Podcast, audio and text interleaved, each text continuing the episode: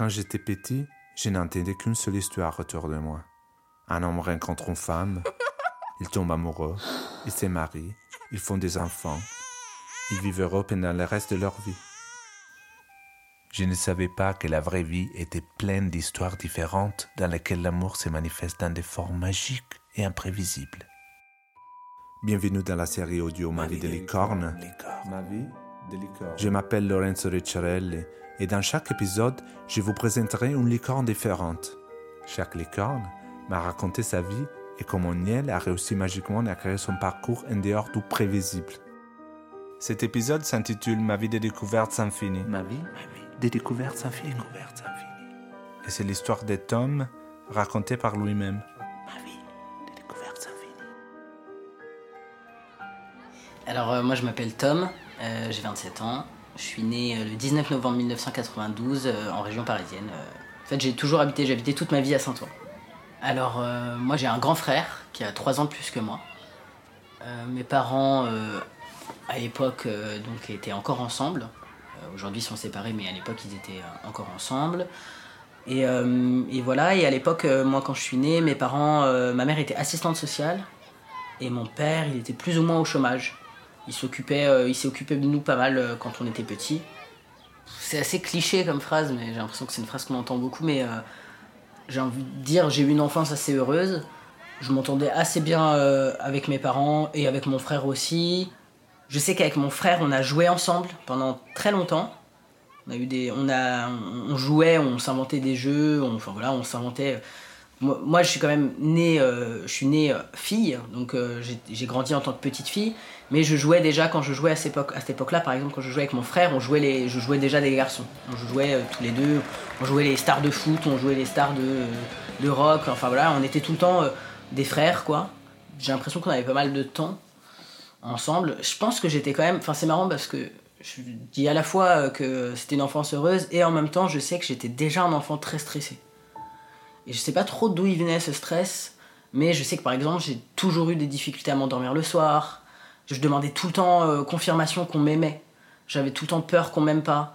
Euh, j'étais hyper stressé, j'avais des hum, j'avais énormément d'eczéma parce que j'avais vraiment des mains euh, complètement détruites en fait par par le tellement j'étais stressé, tellement je, grattais la peau, j'avais les mains en sang en fait.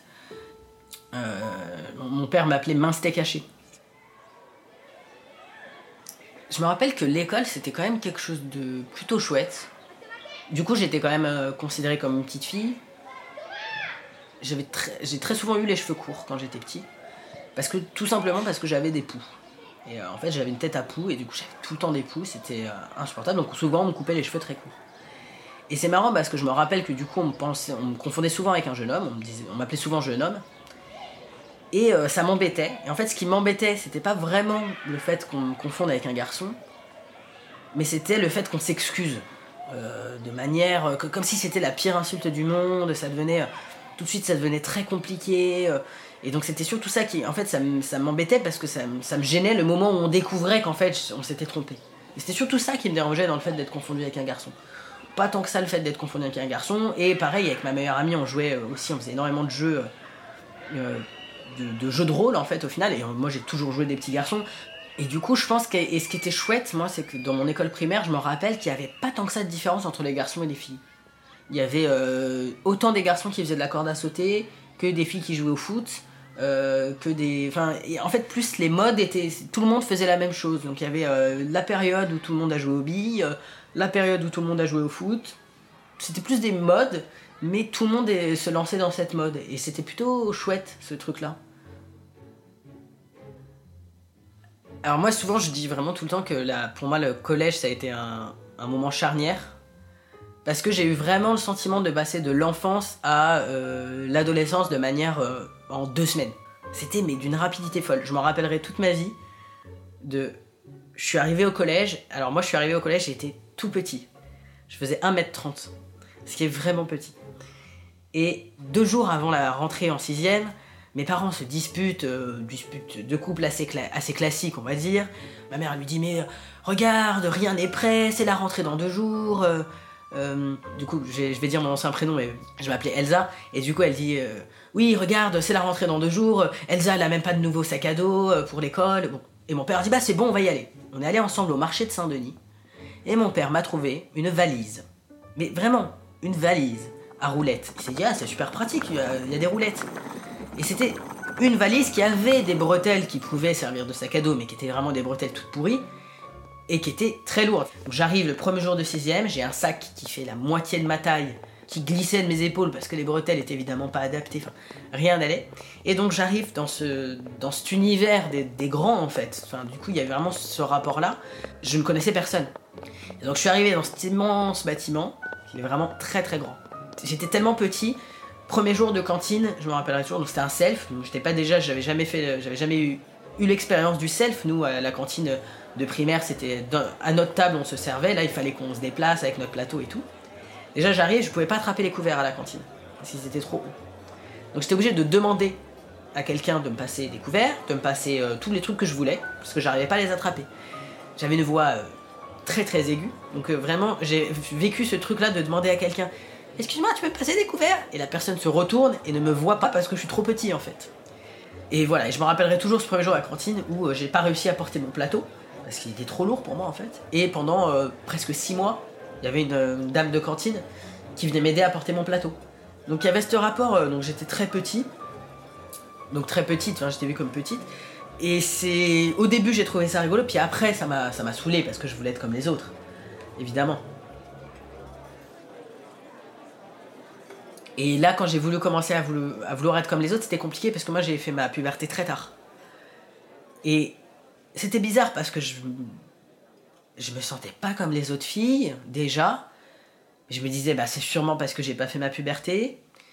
Donc j'attendais, j'espérais avoir mes règles, j'avais très envie de les avoir. En même temps, j'avais très peur de les avoir, mais j'avais très envie, mais voilà, ça venait pas.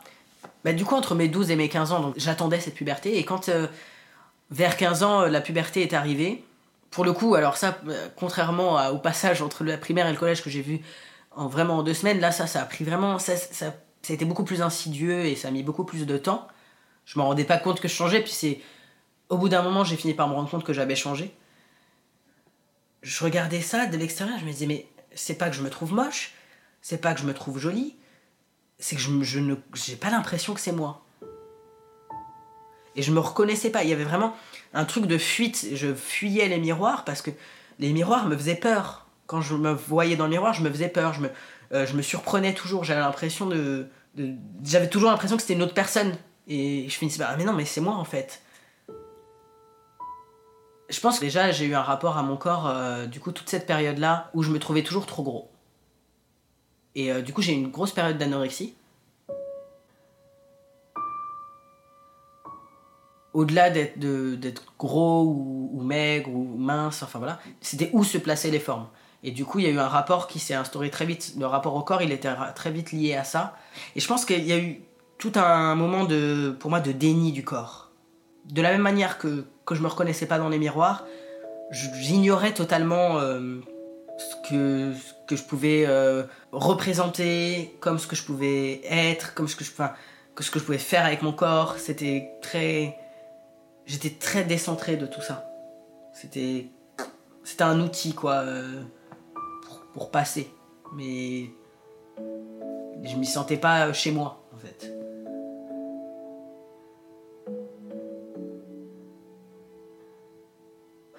Du coup, euh, j'avais pas du tout de succès. Alors, euh, dans mon collège, euh, j'étais vraiment vu comme euh, la personne euh, asexuée. Enfin, voilà, je n'attirais euh, aucun regard euh, de ce type-là.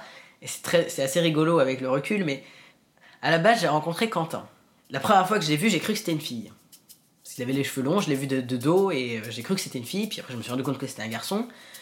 J'avais envie d'avoir un amoureux parce que c'était un peu euh, le. Enfin, c'était le. Voilà, c'était. D'une certaine manière, c'était normal d'avoir un amoureux. Et Quentin m'a proposé très vite qu'on devienne amoureux.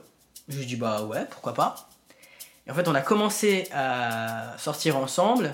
Il m'a présenté les éclés et euh, bah, deux semaines après, je l'ai quitté pour Kevin, que j'avais rencontré aux éclés.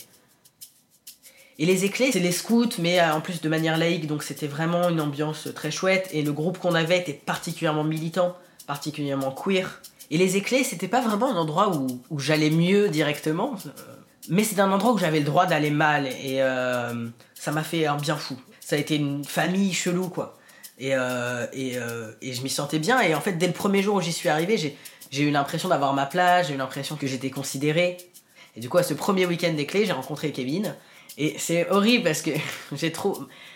À l'époque, j'étais horrible avec lui. En fait, il était super mignon, super attentionné, super gentil. Et moi, j'étais insupportable. Je comprenais tellement pas qu'on puisse m'aimer. Et j'avais tellement envie d'être aimé.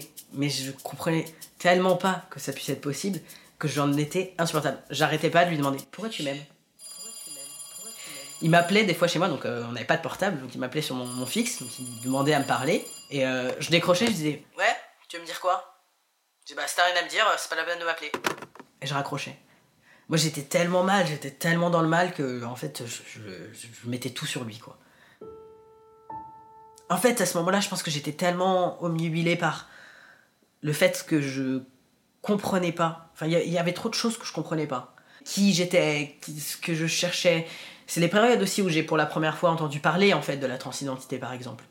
Je me rappellerai toujours la première fois que j'ai entendu parler de la transidentité c'était parce qu'il y avait un mec dans Secret Story Erwan, c'est notre septième candidat de ce soir. qui était trans, qui s'appelait Erwan. Et je vois ce mec, je me dis, mais. Et tout de suite, je me dis, bah, c'est moi. Et aussi vite que la pensée vient de me dire, c'est moi, elle repart en me disant, non, c'est pas possible.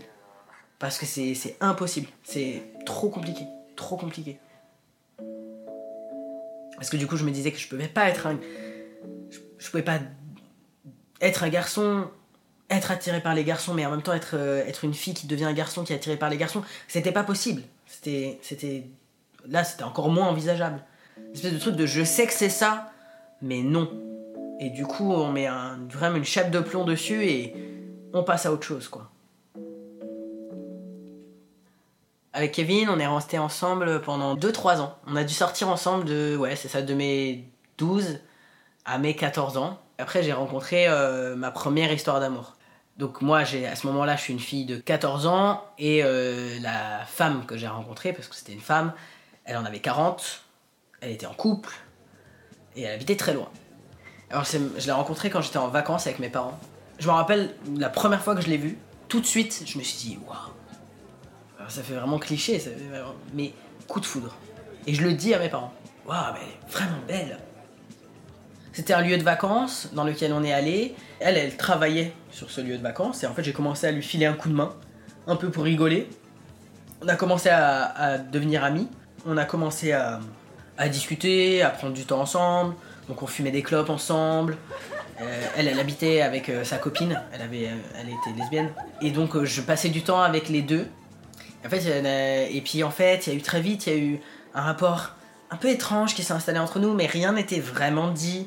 Moi, je me posais des questions parce qu'à ce moment-là, je me disais mais est-ce qu'il se passe un truc, est-ce qu'il se passe quelque chose ou pas? Mais en même temps, je me, je m'en foutais. Enfin, je me disais juste, Oh, j'adore être avec elle. J'ai envie de passer ma vie avec elle. J'ai envie d'être tout le temps avec elle. Et en fait, les choses, se- c'est c'est pas moi qui les ai enclenchées, c'est elle qui les a enclenchées. Un jour où sa copine n'était pas là, je sais plus si. Il y a eu des jeux, puis en fait, euh, on s'est retrouvés à se faire des câlins, à s'embrasser. Et en même temps, on se disait rien. Enfin voilà, on ne parlait pas du tout de la situation. Bon, évidemment, là, c'est là où j'ai commencé à tomber complètement amoureux. Et là, et en fait, je suis resté un certain temps là-bas. Je suis revenu, euh, je me rappelle, les vacances étaient finies, on est revenu en- à Paris. Et il me restait deux semaines de vacances et j'aurais demandé à repartir tout de suite. J'aurais dit, euh, je veux repartir euh, bah, de là où on venait, quoi, qui était euh, dans le sud de la France. Et mes parents ont dit, ok, pas de souci. Et je suis reparti dans le sud de la France. Et je suis reparti la voir, deux semaines. J'ai passé deux semaines avec elle. Et là, c'est là qu'on a pour la première fois eu un rapport sexuel et qu'on a couché ensemble, etc. Moi, j'ai eu un portable, j'avais pas de portable à l'époque. Ma mère m'a acheté un portable. Et là, j'avais un seul contact, c'était elle. Et on s'envoyait 500 textos par jour. Ce que je trouve dingue, c'est quand je dis 500 textos par jour, c'est pas une image. C'est vraiment 500 textos par jour. Ce qui s'est passé, c'est qu'on a commencé à avoir cette relation. Donc on, on se disait qu'on s'aimait. Alors on se disait pas qu'on était un couple, mais euh, clairement on se disait je t'aime et voilà, et on s'envoyait 500 textos par jour. À ce moment-là, elle, était toujours avec sa meuf. Et en fait, quand elle, s'est quand elle a quitté sa meuf, elle m'a dit euh, Écoute, c'est le bordel dans ma vie, euh, j'ai plus autant de temps qu'avant. Donc au début, ça a commencé un peu à être. J'avais beaucoup. Je suis passé de 500 textos par jour à 10 textos par jour. C'était. C'était le manque total, c'était horrible, etc. Et là, j'ai commencé à souffrir. Moment de bonheur, on va dire, il avait duré 6 mois. Et là, pendant 2 ans, euh, j'ai souffert. Pendant deux ans, on était plus... Elle me tenait plus ou moins au courant, moi j'étais à fond, j'y allais à toutes mes vacances, j'allais là-bas. Euh, les vacances d'après, j'y suis retournée. En fait, elle s'était remise avec sa meuf, mais elle m'avait pas prévenu. Forcément, en plus, du coup, elle me disait qu'il fallait pas que je dise à mes parents que j'étais lesbienne, parce que sinon ils allaient comprendre. Donc c'était. Alors que mes parents, ils avaient aucun problème avec l'homosexualité en plus. Et je pense qu'à ce moment-là, ils avaient compris que, que j'étais lesbienne. Ils avaient pas forcément compris que j'avais une histoire d'amour avec elle. Je pense qu'ils avaient. Ils l'ont peut-être vu comme euh, une, espèce d'admiration, une espèce d'amitié très forte, mais ils ont pas forcément capté. Et moi, j'étais à fond, j'étais à fond, et en fait, je me détruisais parce que. euh, bah, c'était une relation euh, complètement à- en fait à un seul sens mais, mais en même temps qu'il est, où elle me laissait beaucoup d'espoir puis où il y avait quand même des rapports et en fait euh, en fait ce qui s'est passé à l'époque je les avais pas forcément vus vécus comme ça comme des tentatives de suicide mais en fait j'ai pris des, risques énormes. J'ai fait euh, deux comas éthyliques euh, enfin bon j'ai eu des, prises de risques dans ma vie etc donc, donc ça c'était quand j'avais 15 ou 16 ans peut-être. Rien n'allait dans ma vie et puis du coup en fait à un moment je me, je me suis j'ai- je me suis dit il faut que ça s'arrête ce truc là mais j'arrivais pas à l'arrêter parce que j'étais fou amoureux. Et en fait c'est moi qui ai dû arrêter la relation en fait. Et, et quand j'ai arrêté la relation elle m'a juste fait ok d'accord. Et j'étais ça m'a détruit ça. Je pense qu'elle m'a bien euh, enfin ça pour commencer euh, dans les relations amoureuses ça a été un peu euh, ça a été dur quoi.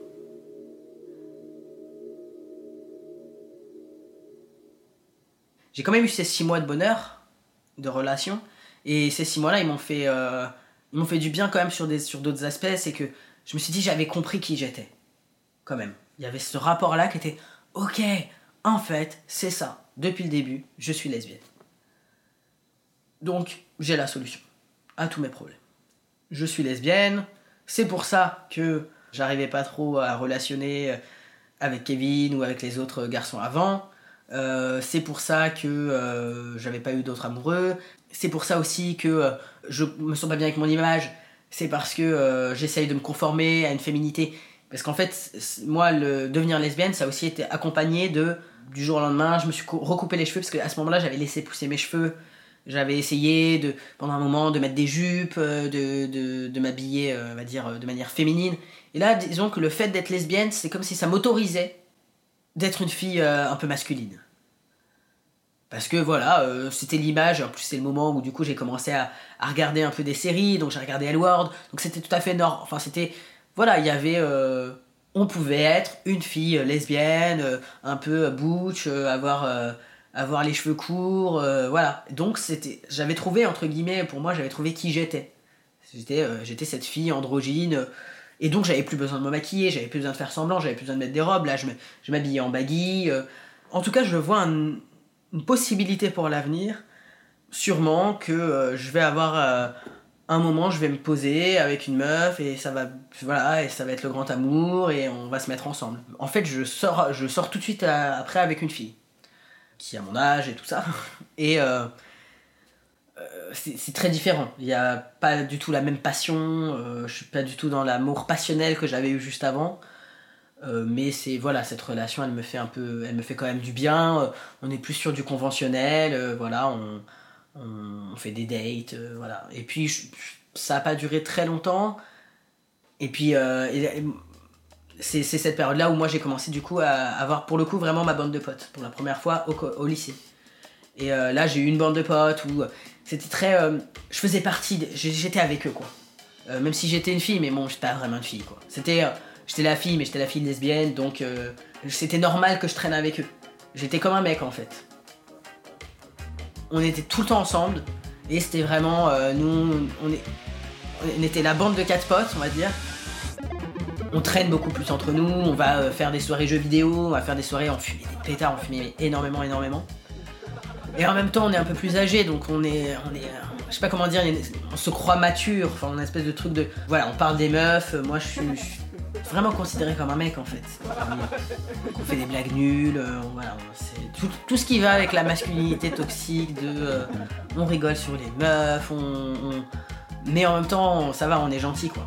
Parce qu'on n'était pas les bad guys quoi. On écoutait du reggae écou- en fumant des pétards et on et on dessinait sur les tables en cours c'était notre voilà notre et on taguait voilà on allait taguer euh, les rails Et du coup, j'essayais de. J'avais l'impression de beaucoup surjouer. Je surjouais énormément la masculinité. Pour bien montrer que je faisais partie de, leur équipe, que j'étais avec eux. Donc, euh, ça passait par surtout être très euh, viril, en fait, presque. Très. euh, euh, boire énormément. Boire énormément, ça, c'était une preuve que, waouh, euh, je, je- j'encaisse bien, quoi. Euh, je peux fumer énormément. Euh, je peux. J'en ai rien à foutre. Je peux. J'ai pas peur d'aller. de, faire des trucs interdits. Voilà, ça passait par prendre des risques, en fait, pour montrer que j'étais tout aussi fort qu'eux. Tout aussi courageux. Et en même temps, c'était très étrange parce qu'il y avait. dans cette bande de potes, il y avait, il y avait toujours des trucs qui se passaient qui me rappelaient que j'étais quand même une fille parmi, la bande. Genre par exemple, on faisait des soirées, donc il y avait quand même des soirées où on invitait des filles aussi. Dans ces moments-là, c'est comme si d'un coup, ah, le fait qu'il y ait d'autres filles, je refaisais partie de, l'équipe des filles. Voilà, il y avait, euh, ils avaient euh, à l'époque un, ami qui venait euh, qui me draguait ouvertement en fait. Et j'ai compris plus tard en fait que, que c'était de la drague. Mais c'est comme si j'ignorais totalement le truc parce que c'était pas possible quoi. En fait, en gros, euh, j'étais toujours ra- ramené à ce rang de fille. Et du coup, moi, ça, par exemple, c'était ça aussi qui m'empêchait d'envisager n'importe quelle relation de nouveau avec des garçons. C'est que je sentais que si je parlais d'avoir une relation avec un mec, forcément, c'était je, je redevenais une fille. Alors que si je parlais de mes relations avec les meufs, ah bah du coup, on a un point commun avec les garçons. Mais au fond, c'était très chamboulé. J'avais cette attirance très forte pour les garçons, mais je le refoulais totalement. Euh, je vois très bien que mon, meilleur ami de l'époque, en fait, j'étais à fond sur lui. Et j'en rêvais la nuit, mais ces rêves-là, oh, ça n'existe pas. C'était comme si j'avais réussi à trouver une identité qui me confortait, il fallait que je m'y... Fallait que je m'y tienne, quoi. C'était comme si c'était un peu le seul truc qui me tenait. Quand j'ai eu 16 ans, il y a eu le- un travail qui s'appelle le TPE, qui est un travail qu'on fait à l'école.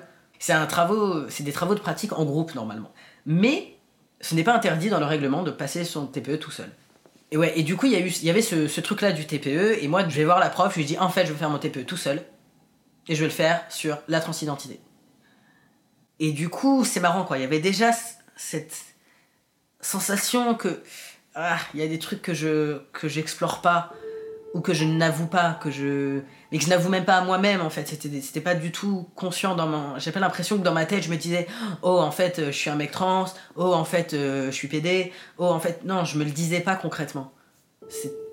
J'arrivais même pas à me le dire concrètement dans ma tête. C'était tellement difficile que je pouvais même pas me l'avouer à moi-même. Et tout ça, ça s'est fait en parallèle avec euh, aussi le... mes premiers spectacles. Moi, je faisais du slam à l'époque.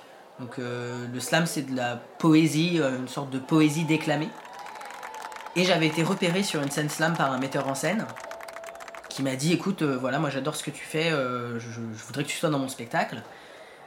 Et donc, ça, c'était en parallèle du lycée. Et c'était une, une super expérience parce que déjà, je, je loupais le lycée, j'étais payé, j'avais 16 ans. Et en fait, le premier texte que j'ai fait sur scène, c'était un texte qui s'appelait Like a Foutu Boy. Euh, donc comme un garçon, quoi. Comme un garçon. Et ça parlait du fait d'être un garçon manqué, de se sentir garçon, de pas trop comprendre. Et j'arrivais à le dire sur scène, en fait. Finalement. Je le disais sur scène que j'étais un garçon. Mais dans ma vie, je le- l'assumais pas du tout.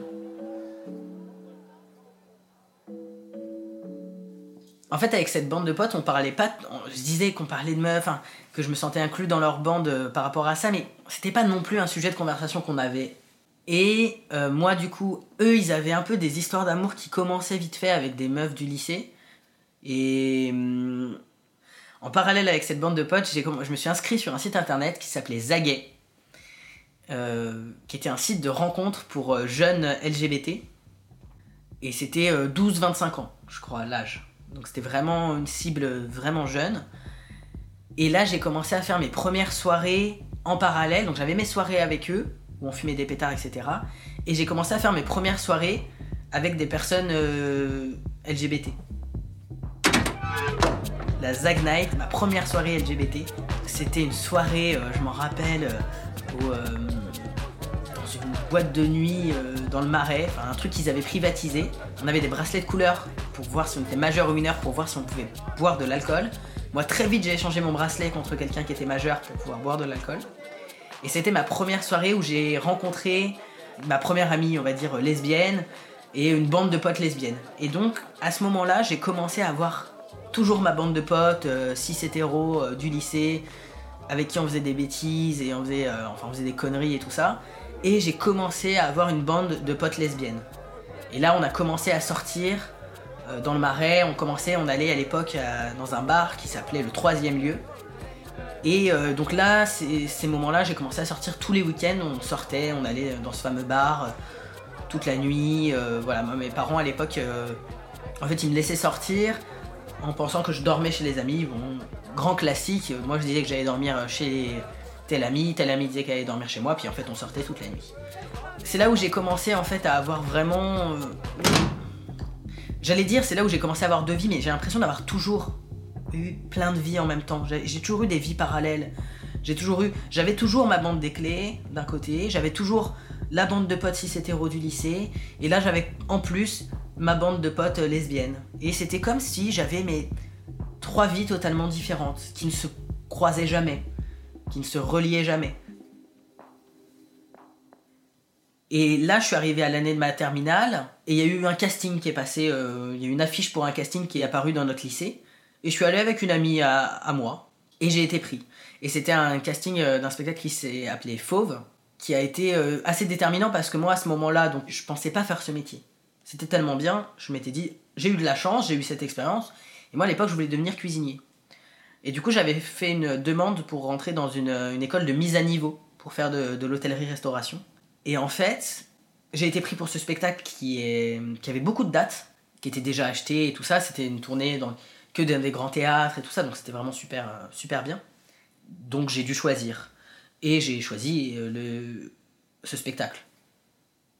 En parallèle de tout ça, évidemment, la vie continue. hein, donc euh, il y avait cette première soirée LGBT quand j'avais 16 ans. À ma première soirée LGBT, j'ai rencontré ma pote Audrey. J'ai continué à sortir avec cette bande de potes euh, lesbiennes et Audrey m'a présenté Enora euh, deux ans plus tard. Quand euh, j'avais déjà moi fini le bac et je commençais mon spectacle. On s'est mis ensemble très très vite. Ça a dû prendre deux semaines et on, on s'est mis ensemble. Elle était encore au lycée à ce moment-là, mais voulait devenir comédienne depuis.